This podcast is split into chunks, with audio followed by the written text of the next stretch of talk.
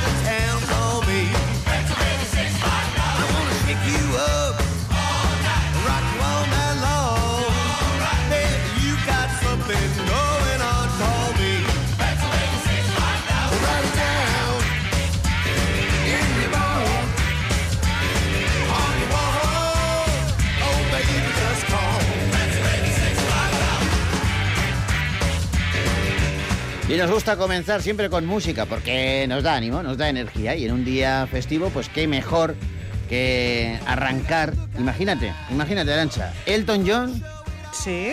¿lo conoces? Hombre, me encanta. Un mito. Bueno, es Y- grande, grande, grande. Y si lo juntamos eh, con alguien más, porque ya tiene unos años el señor, Sí, los lleva muy bien. ¿eh? los lleva muy bien, Está, vamos. pero, pero tiene unos años. Tiene, tiene. Si lo reunimos con alguien más actual, Dua Lipa, por ejemplo. Oh, mira. Pues Elton John y Dua Lipa nos hablan de, de corazón frío, corazón helado, cold heart.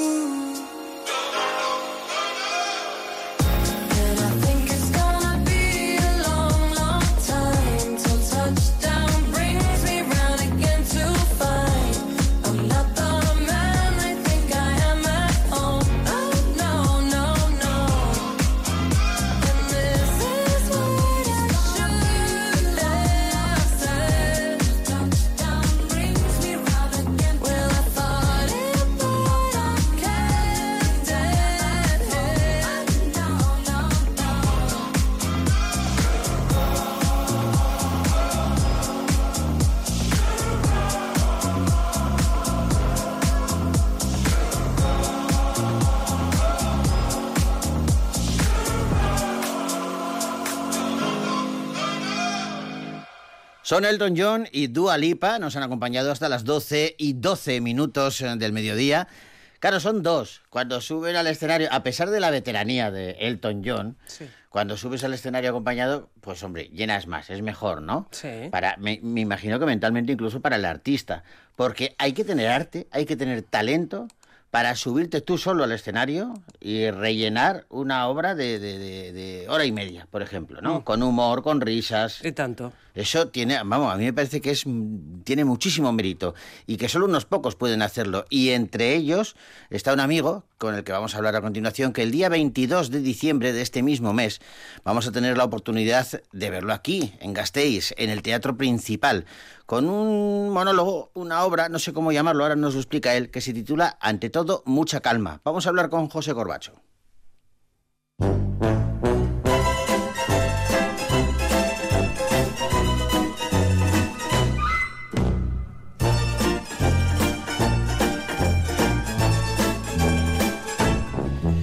Estos tiempos de, de crispación, de agitación, de que uy, todo nos sienta como mal, tenemos la piel fina, qué bien viene una carcajada.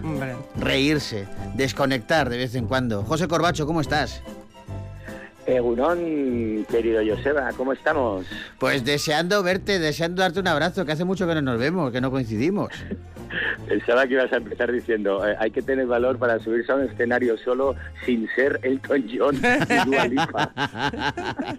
como, como es el caso, claro. Como este caso es que inconsciente, ¿no? Ya, ya me gustaría a mí ser cualquiera de los dos, el veterano o la, o la joven, o la jovenzuela. Sí, sí. Ah, bueno, bueno, pero vamos a ver, te quejarás tú de, de- de valentía y de, y de arte en el escenario. Porque tú, No, claro, no, no me quejo, no me quejo. No me Su- quejo para nada, contento, feliz. Además, venir a Gasteiz es, eh, es un lujo. Ya sabes que yo a la que subo del Ebro para arriba ya me cambia el carácter. Soy feliz. Soy feliz. disfrutas. Doy fe de que disfrutas. Oye, eh, José, eh, pero claro, eh, subes a- a- al escenario con esta obra, ante todo mucha calma, tú solito y a provocar risas, que es lo que, que es terapéutico. Hoy en día nos viene muy bien, ¿eh? Mm, Sí, al final, mira, has dicho la- las dos cosas que, que son básicamente como se explica este espectáculo, que estoy yo solo, Hmm. porque después de estar mucho tiempo muy bien acompañado, tanto en mis tiempos con la cubana como cuando a veces he subido al escenario con compañeros como Santi Millán o como Berto Romero o como Andreu Buenafuente, Sí. siempre he estado muy bien acompañado, pero ya, ya tengo una edad que también estoy un poco como, como mi paisano de Hospitalet de Llobregat, Ferran Adrián, deconstruyendo lo que es la cocina, pues en este caso deconstruyendo la comedia y lo único que hago es darme un micro que voy a contar historias e intentar que la gente se ría, no tiene más, al final es, es lo que me apetece es que la gente se ría, que se ría mucho, que eso ya tengo testado que más o menos es así, y en Vitoria, hombre, no vamos a ser menos, ¿no? Que Hombre. en Bilbao, que en Donosti, que Aquí más. mucho. Aquí más, aquí más todavía. Pero me gusta la premisa de que eh, comienzas diciendo que lo primero que haces es reírte de ti mismo. Que yo creo que eh, nos lo han enseñado poco y mal. A, a tenor por lo menos de, de- la piel tan fina que hay últimamente, ¿no? Y yo, yo es que soy de esa, de esa creencia, de esa filosofía de que lo importante es reírte primero de ti mismo. Por- Primero porque te evita, es egoísta, ¿eh? porque te evita muchos problemas. ¿eh? Yo, yo ahora soy más viejo que el planeador de Koji Kabuto, que ya diciendo esta comparación me delato rápidamente, ¿no? Bueno, ya, ya, ya, ya estás suponiendo que la gente sepa quién era Koji Kabuto y, Claro. y, Afrodit, y Afrodita y Mazinger Z y ese mundo. Claro, y el claro. doctor no, pero claro. pero eso, sí, sí, sí, pero la verdad, pues te, te digo eso, y es que aprendí eso como desde, desde muy pequeño, que si te reías de ti mismo, también en el fondo te daba un poco licencia para reírte del mundo, pero eso básicamente también lo aprendí no ya en el teatro, sino en el colegio, eh, con los compañeros, cuando empezamos a hacer teatro, que yo empecé muy jovencito con amigos en el colegio, también te das cuenta de que si te ríes de ti mismo, la gente de repente se queda despistada porque no te estás riendo de ellos y dicen, ostras, y cuando tienen la guardia baja, pues entonces ya te puedes reír de quien quieras. Y, y luego también pues tuve una escuela, como te decía antes, muy chula, que era la cubana, que la cubana al final lo que hacíamos cuando nos poníamos esas pelucas y esas gafas imposibles, esas dentaduras postizas y creábamos unos personajes estrambóticos, era reírnos un poco de nosotros mismos para luego poder reírte de- del resto de- del mundo, ¿no? Entonces para mí, para mí es básico y también es básico tomarse la vida con, con sentido del humor, que en eso ya sé que tú también eres ducho en ese arte y te gusta porque lo que decías al principio está todo tan tan tan tan revuelto y nos lo tomamos todo tan en serio y cada día que pasa parece que va a ser el último que dices bueno oye eh, está bien vivir la vida con intensidad pero también vivámosla con humor y con comedia y sobre todo relativicemos mucho las cosas que al final ya sabemos cómo acaba cómo acaba este viaje nuestro por, por la vida perdón por el spoiler porque igual hay alguien que se piensa que es como Jordi Hurtado pero Jordi Hurtado solo hay uno que Sí, va sí. a vivir toda la vida Sí, sí. Eh, Oye, te conocimos eh, en la cubana, yo por lo menos, lo primero, la primera vez que vi a José Corbacho fue en el escenario, yo creo que fue, sí, en el Teatro Bretón del- de, Logroño, pero eh, me gustaba lo que estabas contando antes del colegio. Eh, eh, ¿Cómo, cómo era, eh, qué era, un mecanismo de, de defensa? Eh, el Pues hacer mira, yo, la, la- verdad es que era un poco un mecanismo de defensa. Yo, yo siempre he sido de, de por ejemplo, de, de oreja prominente. Luego es verdad que creció el resto del cuerpo y ya se igualó un poco la proporción. Pero empezaron de las orejas. era empezó, por las, empezó por las orejas. Yo, el, el ginecólogo tiró de mi oreja y, y le dijo a mi madre que es niño o niña y, y dijo, son unas orejas. Luego veremos qué viene a continuación. Entonces, de repente, bueno, eh, en un colegio al final, si tienes las orejas grandes, pues puede ser, puede ser una, puedes estar en la diana, igual que si llevabas gafas, igual que si eras pelirrojo, o igual, eh, todas esas cosas, ¿no? De nuestra época.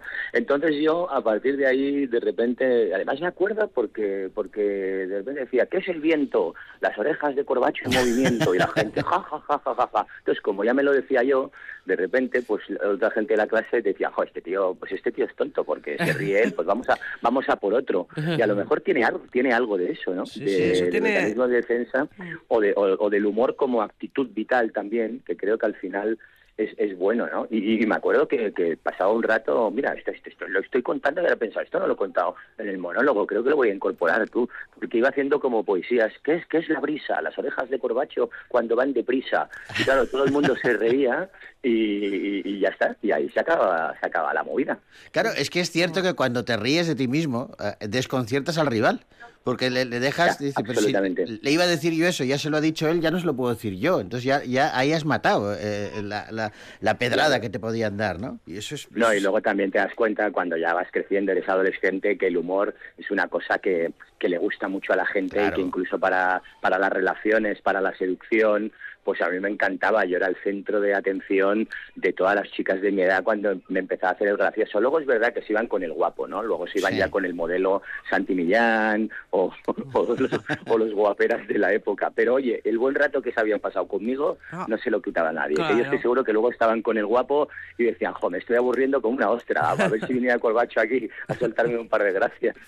Oye, fíjate, has citado a, a Santi Millán, has hablado de, de la cubana. Yo os vi la primera vez en Barcelona, en una de las primeras funciones que hacíais de Cómeme el coco negro, porque nos Madre llevó... mía. Sí, nos llevó, me acuerdo perfectamente, eh, Ángel Paulowski, eh, que, que era muy amigo nuestro y, bueno, sigue siendo amigo nuestro, y nos, nos llevó y, y el, el espectáculo, me acuerdo perfectamente eh, que nos dijo Ángel, eh, tenemos, empieza a las 7, imagínate, no me acuerdo la hora, ¿eh? pero imagínate que empezaba a las 7, nos dijo, pero vamos a ir a partir de las 6. Y yo decía, ¿para qué vamos a ir una hora antes? Dice, porque están haciendo como que desmontan el escenario ya y es que es muy divertido. Y entonces eh, nosotros vimos la obra, gracias a, a eh, casi casi desde el principio, cosa que no hacía mucha gente porque arrancabais la obra cuando se supone que ya estaba acabando.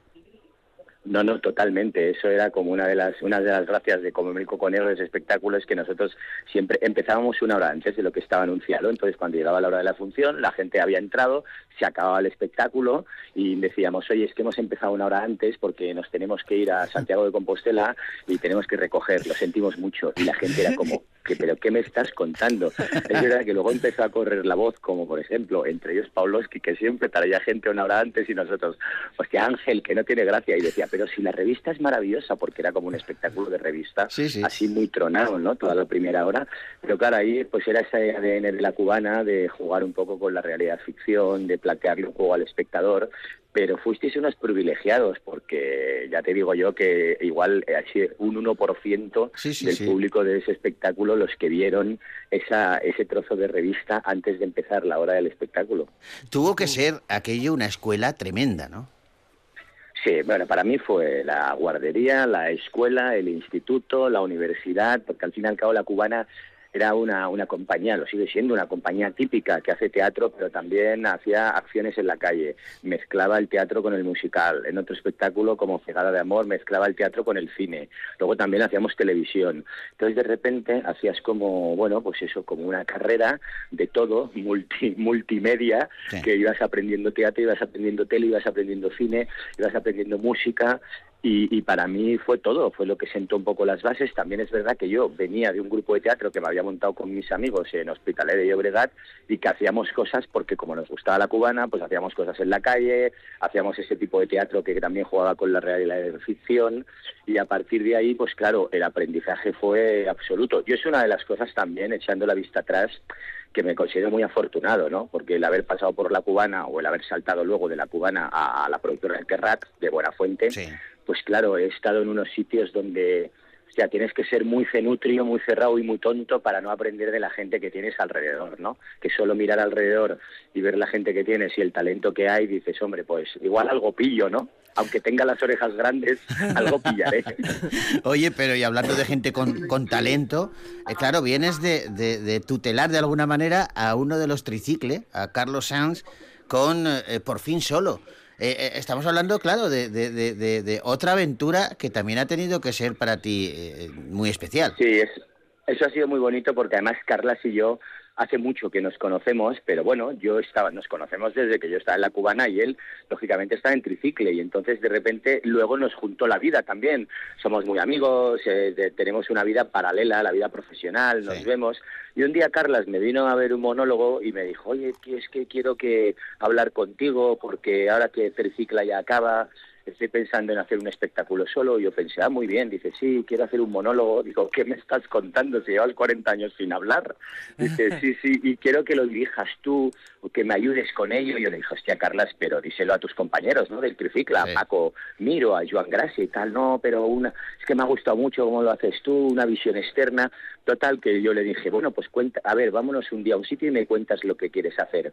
Y entonces lo que hicimos es que él no me contó lo que quería hacer, sino que me contó su monólogo que tenía escrito, iba, iba recopilando anécdotas durante un montón de años y ya sabía que él era un tío muy divertido, porque tiene mucha comedia, pero porque incluso en las cenas que hacemos a veces de amigos o Sí. en clave más íntima siempre explica anécdotas y tiene una gracia muy peculiar, Carlas, ¿no? Tiene mucha comedia, entonces le dije, hostia, tío, yo lo veo bastante fácil esto, ¿no? Tú te pones, en todo caso yo te voy diciendo cómo lo podemos ordenar, esto por aquí, esto para atrás, o aquí haz esto, aquí haz lo otro, también esos trucos más del monólogo, los, los running gags y tal, pero la comedia ya la tenía de base y después de estar 40 años en tricicla, además creo que es, es más que un monologuista, Carlas, porque tiene toda una gestualidad y una viscómica que probablemente muchos de los que solo tiramos de palabra no tenemos. Entonces a él le salió, estamos encantados, él sobre todo, porque claro, después de tricicla también el tío tenía sus dudas, decía, hostia, ahora me voy a montar un espectáculo solo y a ver qué va a pasar. Pues lo que va a pasar es que está encantado, está llena a por donde pasa, en todos los sitios donde va, eh, No llena, la gente Ah. se lo pasa bien y él además pues es feliz, que al final los cómicos, por como, como el resto de la humanidad, lo único que buscamos es ser felices a nuestra manera. Qué bueno. Oye, eh, claro, hemos hablado, eh, José, de, de la parte buena, también habrá parte eh, negativa. ¿Tú, tú recuerdas, yo no sé si con la cubana o con, o con Buena Fuente, en, en el teatro, en televisión, en cine, eh, porque también has dirigido pelis y has demostrado que, que eh, bueno, la- lo tuyo es la, eh, la versatilidad, haces de todo. Pero ¿ha habido algún momento que recuerdes tú de Tierra Trágame, de decir, mamma mía, cómo salgo de esta? Hombre, sí, ha habido muchos y había, ha, ha habido muchos momentos que por mucha ilusión y por mucha alegría que le metas a, a lo que haces, que a mí me gusta meterle, a, met- o sea, perdonar por la música, es que estaba metido en una tienda aquí, ya me empezó a subir el hilo musical. No te y ahora preocupes. parece que me haya metido, me haya metido en un after hours, tío. Es, que estoy- total, es, es una tienda de, de informática, tampoco es una tienda de discos, pero, Pero les han ha dado. arriba. Yo creo que me están echando, me han, me han visto aquí en un rincón como hablando. ¿Te han visto han hablando? Este, este tío, ¿qué haces aquí? Vamos, y ha subi- han subido la música ahora a tope. Bajarla un poco, por favor. No, no- nosotros no la oímos, no la percibimos, ¿eh? o sea Ah, que no te, ah, te vale, preocupes. perfecto, Y, entonces de repente, pues por mucha ilusión que metas a las cosas, hay proyectos que no salen. Pero luego llega un momento que a mí lo que lo que más me importa en ese sentido, que ya también es ah, por tener una edad y con y con la y por la vida, es, es más el viaje, ¿no? El destino, que en la vida también me pasa, más que ir a un sitio, lo que me gusta es el trayecto. Entonces con los proyectos, pues te pasa eso. Al final el resultado mola que la gente venga, mola que la gente vea a, que venga al principal el 22 de diciembre a ver el monólogo, pero yo disfruto mucho el viaje también, disfruto mucho los ensayos, cuando escribes la creatividad, ya no te cuento lo que decías tú en las películas, en los programas de televisión, que hay un trabajo detrás que al final a lo mejor estrenas esa película o ese programa de televisión y aquello dura una semana. Sí. Nos ha pasado a todos y continuará pasando porque por suerte nadie tiene una clave ni una varita mágica, porque si no aquí estaríamos todos en los platós, encima de los escenarios y todo el mundo sería artista. Yo creo que está bien que, que al final mires, mires para atrás y digas, hostia, pues mira, llevo bastante tiempo haciendo esto, pues esto es lo bonito, ¿no? Pero ha habido malos momentos, ha habido, ha habido momentos que, que además yo creo que la gente que nos dedicamos a la comedia y al humor, que mm, también tenemos como un plus ahí de que a veces pues sales al escenario, sales a un plato de televisión y oye, y, y has tenido un mal día o en la vida te ha pasado algo, pues que las cosas que pasan en la vida, pero tú sales allí para que la gente se ría. Entonces ahí empiezas a crear una serie de mecanismos, lo que hablábamos a lo mejor al principio, esos mecanismos de defensa Claro. o esa coraza que te vas ha- haciendo y eso en, en un momento te puede pasar factura porque no te dejas ir, porque aguantas y porque dices, no, no, yo he venido al mundo a hacer reír al personal, que es algo que me encanta, ¿no? Pero luego también hay momentos que dices, eh, como, aquel, como aquel cómic que decía, ¿quién vigila a los vigilantes? Pues ¿quién hace reír a los cómicos? Porque por eso yo creo que nos buscamos entre nosotros y nos contamos cosas como para sentirnos acompañados. Pero claro, imagínate, yo voy a hacer pronto como 40 años que, que me subí a un escenario con la cubana, ya que me empezaron a pagar por ello. Entonces miras para atrás y ha habido momentos difíciles en la vida, pero esto, como decía el gran Ignatius, eh, la comedia salvó mi vida. Yo creo que en el caso de muchos cómicos es así. Pues oye, eh, yo me alegro muchísimo porque el talento está ahí, está claro, pero sobre todo, y a mí me gusta decirlo, eh, eh, el buen tío, la buena persona, eh, que, que eso me parece que es todavía muchísimo más importante y, y yo con- he constatado lo buen tío que eres. Yo, yo siempre, eh, tú no lo recordarás, pero yo lo tengo en mente. Una vez que viniste, has venido varias veces al, al Festival de Televisión aquí a, a Vitoria, pero una vez que viniste eh, eh, y me estaban echando a mí una bronca, pero vamos, eh, monumental. Tenía un lío con dos cadenas y las dos estaban machacándome y, y tú lo estabas viendo, es porque estábamos en un bar y tú estabas dentro y, venías y me decías, ¿estás bien? ¿Necesitas algo? ¿Qué quieres? Estabas preocupado por mí y eso de verdad que lo sentí y lo, y, y lo agradezco públicamente porque me pareció un detallazo eh, tremendo y que de, bueno, pues una firma de, de la, de lo buena persona que eres. Así que te Muchas, lo- muchas gracias. Recuerdo perfectamente ese momento y me alegro mucho de que ya estés mejor. ya, ya lo he superado, ya lo he superado, afortunadamente. Oye, José, te veré aquí el día 22. Recuerdo Muchas a, gracias, Joseba. A la audiencia, Teatro Principal, ante todo mucha calma, con José Corbacho el día 22 de diciembre a las siete y media. Yo de ustedes no me lo perdería porque es un momento de terapia, de risa, que les va a venir fenomenal. Eso. José, un abrazo enorme. Un abrazo, Escarricasco, amigo. Agur. Agur.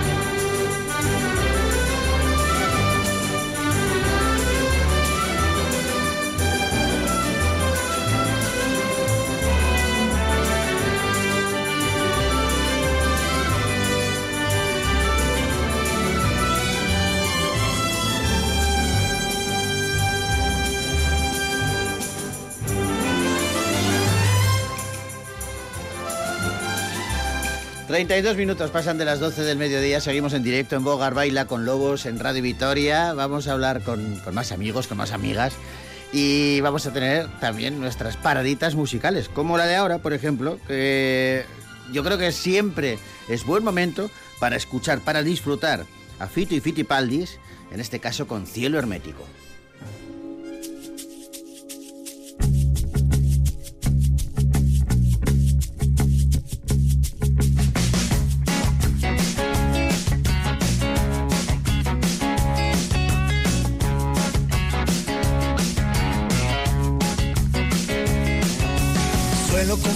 Con facilidad lo que soy y lo que escribo. A veces pienso que soy un sueño tan real que casi me siento vivo. Y te lo juro que no puedo saber. Y te lo juro todo estaba oscuro. Aquellos años se pasaron tan rápido, a dos gramos por segundo. La vida se nos va tan rápido. No hay tiempo de sentir el vértigo. Veces duele más que un látigo. Vivimos bajo un cielo hermético.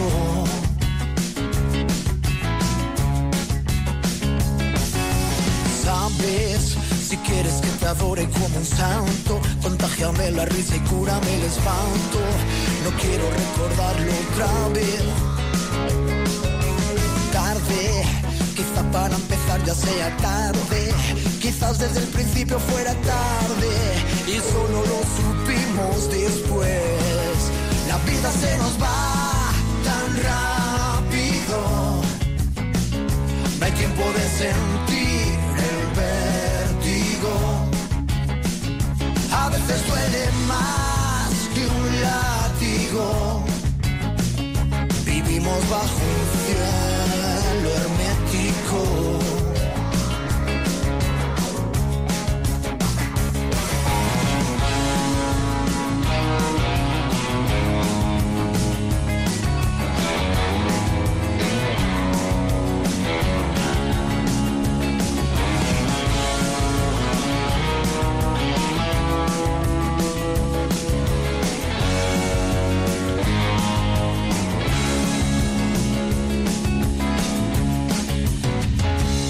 escribí la frase más triste de mi vida.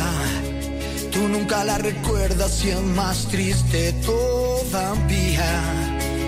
No dejo de buscarte, no duermo sin pastillas. Disparo a mis verdades con pistolas de mentira.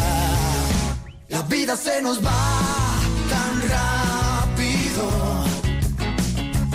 Tiempo de sentir el vértigo. A veces duele más que un látigo. Vivimos bajo un cielo hermético. Vivimos bajo un cielo hermético.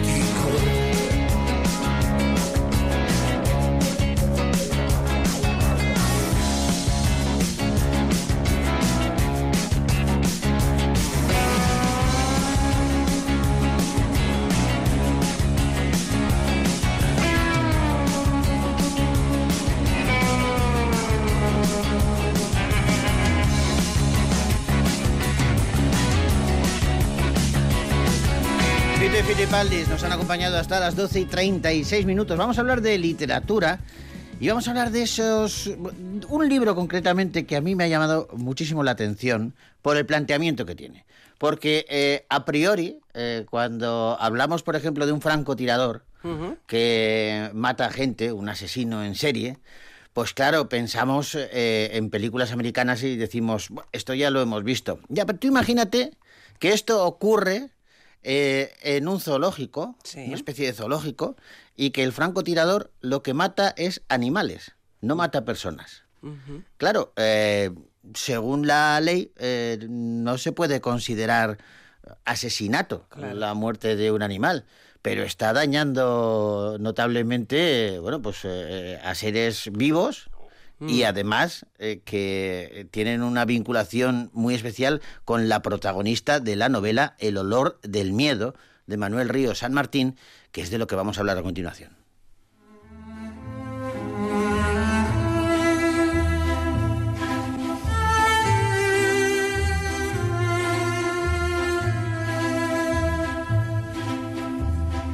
Claro, es que Elena es veterinaria, eh, muy apasionada con su oficio, trabaja en el Parque Zoológico de Valencia y protege a, todos los seres que ama, los elefantes, chimpancés, leones, los cuida con mimo, eh, los salva del peligro, pero eh, claro, de pronto aparece un francotirador que empieza a sembrar el pánico. Este es el inicio de esa novela, El olor del miedo, de Manuel Río San Martín. Manuel, ¿cómo estás? ¿Qué tal? Encantado de estar con vosotros. Yo no sé si lo he explicado bien, me he dejado algo, ¿quieres apuntar alguna cosa más? No, muy bien. ¿Sabes qué pasa? Que hay tanta novela negra. Sí. Vosotros ahí tenéis alguna escritora muy famosa también, ¿no? O sea, de Urturi, que Eva, sí, sí. y- Pero, Eva, pero hay tanta que, que es muy difícil sorprender. Entonces los lectores ya han leído de todo, ¿no? Eh, chicas muertas en lugares emblemáticos, hombres muertos en lugares, en sitios misteriosos. O sea, y yo quería sorprender. Entonces, desde luego, el que quiere una novela negra distinta, que le sorprenda, que no se espere lo que va a pasar, que le dé una oportunidad al olor del miedo, porque ya te digo, mi planteamiento era contar algo que Ah. no se ha contado, yo creo que nunca. ¿no? Estoy- Que es la investigación policial, pero a raíz de la muerte de un elefante. Claro, llama la atención eh, por lo que decimos, ¿no? Porque claro, eh, eh, asociamos siempre este tipo de historias del francotirador y todo eso, pues a, a películas americanas, a- a- pero, pero claro, que de pronto eh, eh, el tipo este empiece a, asesinar, a matar animales de un zoológico, ¿cómo se lucha contra eso? ¿Tú te has documentado para todo esto? Joder, mucho, mucho. Por un lado, eh, bueno, he conocido varios, eh, en realidad el término no es francotirador, sino tirador de precisión, que ellos Sí. se lo dicen siempre. Ah. Eh, pues he estado con dos, eh, con dos, uno del ejército español, eh, que es instructor, que sabe muchísimo, obviamente, y otro que fue del ejército, porque ya se ha salido, ¿no? Porque es, es una profesión que es muy de riesgo, entonces a partir de los cuarenta y pocos años, pues ya es muy difícil seguir en ella, ¿no? Entonces me han contado muchas cosas que como escritor es muy difícil que se te ocurran. Y en la novela, eh, para mí eso también es algo bonito, ¿no? Que el lector se meta en un mundo que no se podía imaginar. De repente dice, yo nunca he hablado con un tirador de precisión. Y alguien ha hablado y me cuenta cosas realmente sorprendentes sobre ese trabajo, sobre ese tipo de actividad, ¿no? Ah. Y luego me he documentado también mucho en, en el Zoológico de Valencia, que es donde donde ambiento la novela y es- eh, me dejaron convivir con los cuidadores durante cuatro días Sí. y ver un poco cómo es todo un zoológico por detrás, que es una maquinaria increíble, o sea, hay muchísima gente trabajando, es muy complicado. ¿Cómo fue esa experiencia de cuatro días en el zoológico? Pues mira, lo primero es que me, me, me dio mucha tranquilidad porque me dijeron que sí. Yo les dije, no, yo el zoológico lo conozco, pero lo que quiero es verlo por dentro. Y me dijeron que sí. Entonces dije, bueno, eso es que cuidan bien a los animales, porque si no, no, me- no Claro. me dejarían verlo. Y, y las instalaciones que, que no son cara al público son casi tan grandes como las que son cara al público. El zoológico de Valencia es un sitio muy especial, muy grande, con instalaciones muy buenas. Y, y la verdad es que es fascinante ver todo, las cocinas, eh, como por ejemplo los elefantes duermen todos en cobijo, bueno, todos los animales, pero claro, cada habitación de cada elefante, imagínate, tiene un tamaño descomunal, ¿no? Y ahí Sí. comen, ahí les dan alguna medicina, si tienen que, que tomar algo, ¿sabes? La verdad es que es muy interesante, a mí que me interesa mucho el comportamiento de los animales salvajes, es muy interesante verlos también en esta situación. Iba a hacer yo antes el, el chiste con el elefante de- del francotirador o el tirador de precisión. Digo, bueno, pues con un elefante más fácil, ¿no? Que, que con una. por el volumen, más que nada. Pero claro, era Claro, un por, chiste por un malo. lado es más fácil, sí, pero claro, es curioso, por un lado es más fácil, pero por otro lado, si disparas Cuidado, ahora te estamos escuchando, Manuel, eh, eh, mal la cobertura. Eh, eh, no sé si te has movido o, Pero se nos ha ido. ¿Estás ahí, Manuel? No, hemos perdido a, Manuel Ríos justo cuando nos estaba comentando esa novela que ha escrito, El olor del miedo, que yo he hecho la broma, tonta, muy tonta, muy, muy tonta, pero que él ha servido para que él nos dé esas precisiones, ¿no? esas pautas Sí. que le han enseñado tanto en el zoo como esos... Me ha gustado la puntualización, porque siempre hemos dicho francotirador, y no, es tirador Es que de precisión. francotirador suena más a, a- a asesino de Kennedy, por ejemplo. Y este, y este es una, una- un thriller, esta novela es un thriller, eh, mm, y aparte de ser un thriller, pues es vibrante, emocional, etcétera, también se habla mucho sobre el comportamiento humano y animal, que al final es animal el, el humano también, ¿no? Sí, sí. Y ahí pues eh, tenemos que hablar con Manuel en cuanto lo recuperamos, eh, porque habla de la evolución, de las reglas de la naturaleza, de lo que nos diferencia a los animales superiores, vamos a decirlo así, Sí. eh, de los animales que no son humanos, que no son racionales, y, y de, y de cómo él ha llegado a, a- a estudiar eso y a, y a meterse tan dentro de ese tema, porque yo creo que tuvo un acercamiento muy importante Claro, yo le iba a preguntar con Juan Luis Arzuaga. Yo le iba a preguntar también eh, por, por el tema legal, eh, lo que decíamos, ¿no? Claro, eh, es que te planteas esa situación de que hay un tirador de precisión que está matando animales, animales eh, eh, eh, ejemplares de los más bellos de, de- otras especies y además ejemplares que, que en muchos casos están en peligro de extinción y los está matando en un zoológico eh, eh, pero no se considera asesinato. Entonces, esto como, no sé, le iba a preguntar a ver el tema legal, ¿no? Si se ha asesorado también para saber cómo, cómo lo podemos hacer. Bueno, en cualquier caso, estamos hablando con Manuel Ríos eh, San Martín.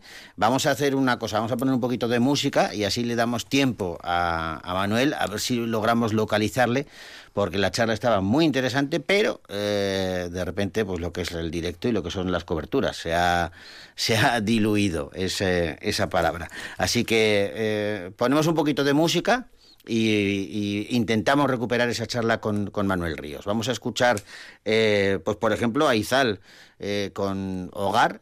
que es la que teníamos preparada para escuchar un ratito después, y ahora volvemos.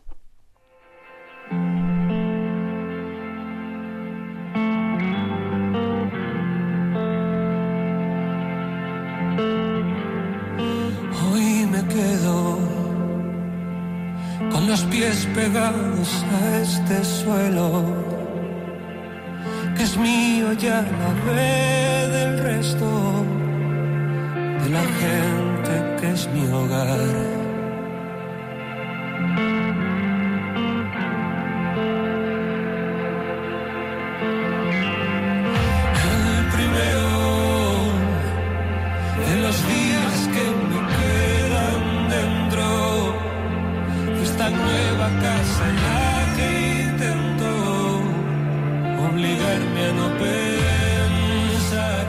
Creo que ya hemos recuperado a Manuel. Manuel, ¿estás por ahí? Sí, es que se ha ido la cobertura de repente, ha sido como una cosa... Sí, sí, ha pasado una cosa, un- nos ha hecho un El extraño. francotirador que nos ha localizado. bueno, estos son las cosas del directo, que suele de que es muy recurrido eh, este término. Oye, estabas contando eso que era muy interesante, el tema de, de cómo te has documentado, eh, bueno, pues eh, con, con los veterinarios, eh, con los tiradores. Era muy difícil, eh, eh, por ejemplo, traspasar la piel de la piel y el, el cráneo de un elefante es muy difícil. Sí. Entonces, eh, me costó mucho ver cómo se podía hacer, porque un disparo a distancia no es tan fácil matar a un elefante también, ¿no? Con qué tipo de bala, o sea, la novela está muy documentada y yo creo que eso pues también es de agradecer para el lector. Oye, y yo te quería preguntar por el tema legal. Claro, eh, es una de las cosas que eh, aparece en, en el, en el argumento de- del olor del miedo, ¿no? Eh, Sí. Según el Código Penal, matar a un animal no se considera asesinato, pero, pero ¿y entonces cómo si sucediese un planteamiento como el que tú haces en la novela, eh, eh, cómo se combate? Pues mira, yo pregunté a la policía, porque dije, voy a contar la novela, cuando ya se me había ocurrido el tema y demás, dije, voy a contarlo como de verdad sería. Entonces hice una consulta oficial a la policía sobre cómo investigarían ellos este, este asesinato, por decirlo de alguna manera. Sí. Y me dijeron que por las características lo investigarían igual que si fuese la muerte de un ser humano. Otra cosa es luego la condena, pero ellos me dijeron que lo investigaría la UDEF y yo, tal cual me lo dijeron ellos, escribí la novela. O sea, no la empecé a escribir hasta que no me contestaron. Y entonces yo lo que sí que hago es que pongo un policía de la UDEF que tiene mucha experiencia, pero que él mismo está un poco descolocado porque dice, claro, yo he investigado siempre crímenes humanos, que es un poco lo que le va a pasar al lector, ¿no? Sí. Y ahora tengo que investigar un crimen de un animal. Y eso a él le descoloca mucho, es un tío un poco, pues un poco irónico, ¿no? Y hace un poco de humor negro sobre el tema, pero luego él tiene una nieta que está muy impactada, muy pequeñita, que está muy impactada por lo que ha ocurrido, Sí. y entonces él empieza a ver la investigación como algo más personal, ¿no? Porque ve cómo ha afectado a su nieta y a toda la gente del colegio. Y, y bueno, yo creo que a partir de ahí eh, es un personaje muy humano que todo el mundo me está diciendo que, es, que le está gustando mucho, el, el policía, el investigador. Oye, alucino, me, me encantaría eh, dar un paseo, hacerme pequeñito y dar un paseo por el, el- el cerebro de Manuel Ríos, porque tiene, tiene que estar lleno de aventuras. Claro, tú llevas un montón de tiempo escribiendo historias, involucrado en, en series de televisión, has, has escrito un montón de novelas, buscas siempre la originalidad, como nos decías eh, al principio, eh, hablando de- del olor del miedo. Eh, Claro, tienes que tener un batiburrillo ahí tremendo, ¿eh? Sí, fíjate que he escrito muchas series, que nos hemos conocido por las series, Sí, he ido sí. al Festival de Vitoria muchas veces. Pues sí, y, y la verdad es que eh, sí, siempre te- es, es verdad que el cerebro está en ebullición y siempre buscando el sorprender, porque efectivamente, eh, claro, hemos leído mucho, hemos visto tantas series que, joder, que es muy difícil contar algo original. Entonces, para mí sí que es un reto el, el buscar algo que sorprenda, que sea algo original, que sea algo distinto, que el lector lo agradezca. Y, y mira, yo creo que en este caso sí que es de las veces que estoy convencido de haberlo conseguido.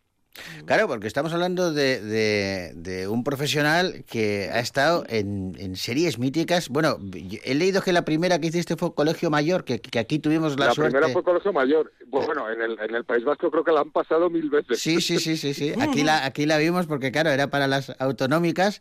Y, pero, claro, pe- fíjate qué reparto tenía. Jorge Sanz, eh, Antonio Resines, eh, Quique San Francisco. Sí, que San Francisco, Tenía, tenía Sí, un... sí. Sí, sí, no, no, Lola Baldrich, sí, sí. la recuerdo Eh, perfectamente. Roberto Enríquez, sí, sí, había un montón de gente que luego se hizo, algunos ya eran conocidos y otros se hicieron muy conocidos. Sí, que no estaba Cayetana Guillén Cuervo bien. también en, en- Cayetana también, efectivamente, Cayetana, sí, sí, sí. Y- y- pero luego has pasado por Menudos mi padre, eh, más que amigos, médico de familia, compañeros. eh, eh, sin eh, identidad, bueno, un montón. Sí. Ahora tengo una pendiente de estreno en televisión española.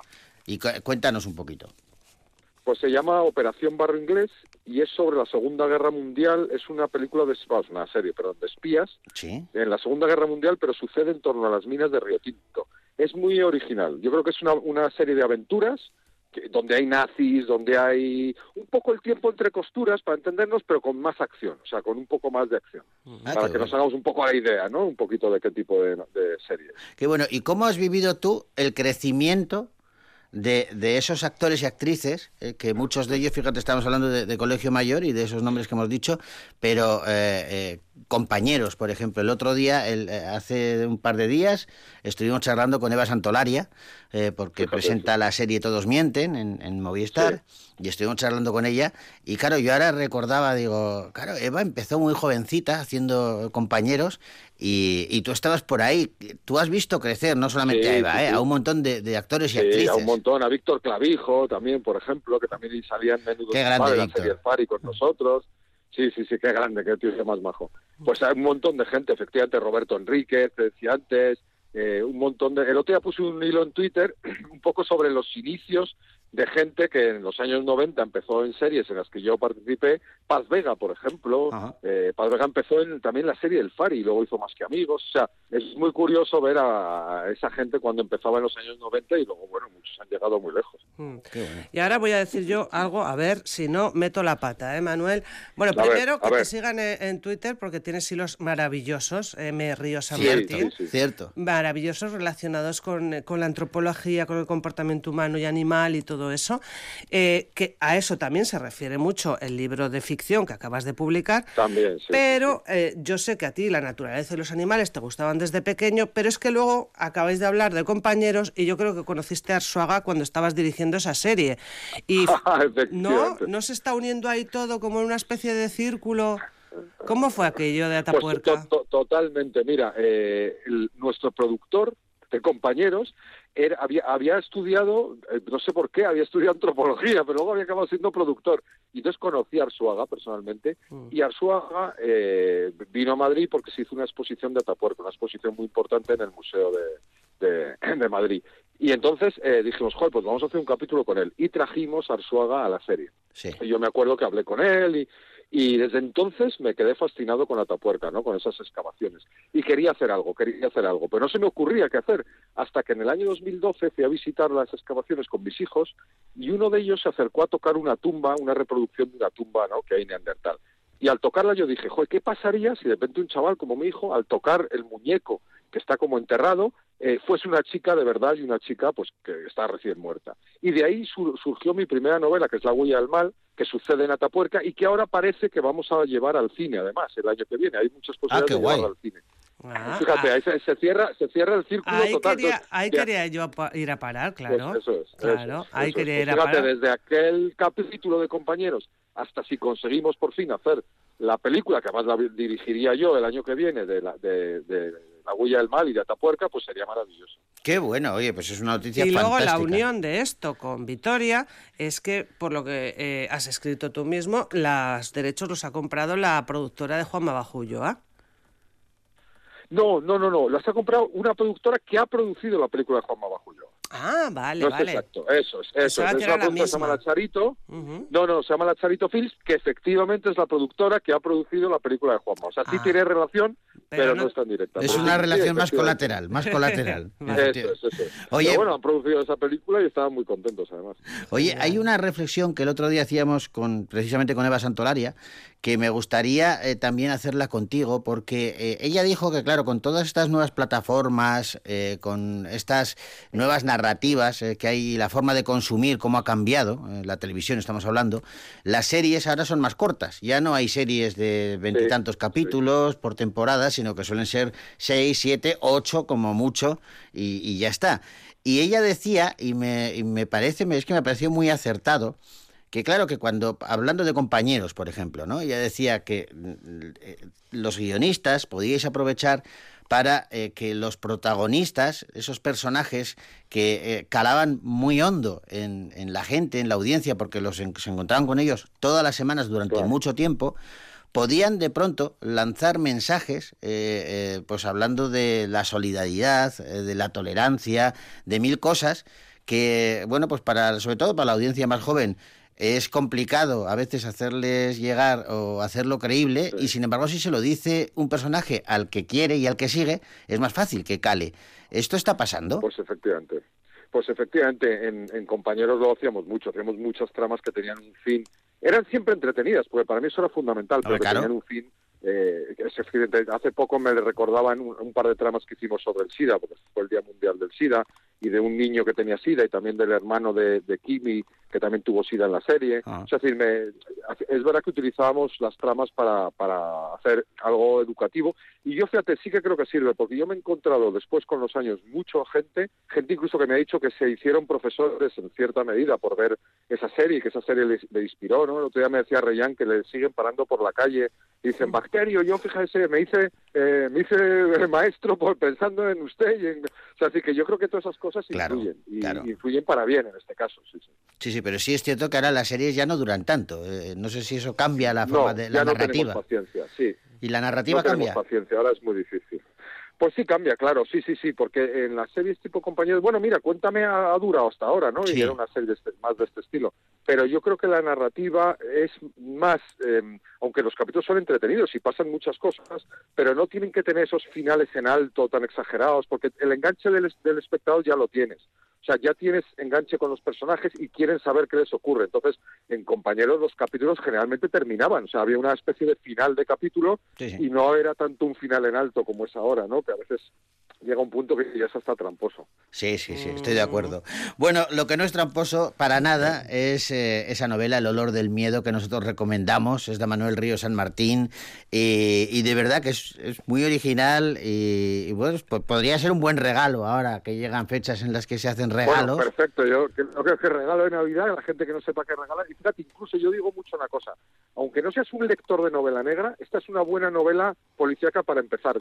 Porque tiene lo, lo que debe tener una novela negra de saber quién es el culpable y demás, pero tiene, sin embargo, algo más, ¿no? Tiene unos personajes más trabajados, un entorno más trabajado. Entonces yo creo que para el que no haya leído nunca novela negra, es una buena novela para iniciar. Sí, sí. Pues ahí, ahí lo dejamos. El olor del miedo Sí, sí. de Manuel Ríos eh, San Martín, que lo edita Planeta y que, y que sería un detallazo para estas Navidades. Un detallazo ha sido que nos hayas atendido en directo en un día festivo, Manuel. Te lo agradecemos. Nada, Vamos, encantado, sabes encantado. que A es un- de este corte que hemos tenido. no pasa nada, sabes que es un placer siempre para nosotros charlar contigo, que te apreciamos un montón y que estamos deseando verte por aquí otra vez. Pues un abrazo enorme. Muchísimas gracias. Un abrazo grande, Manuel. Adiós. Adiós.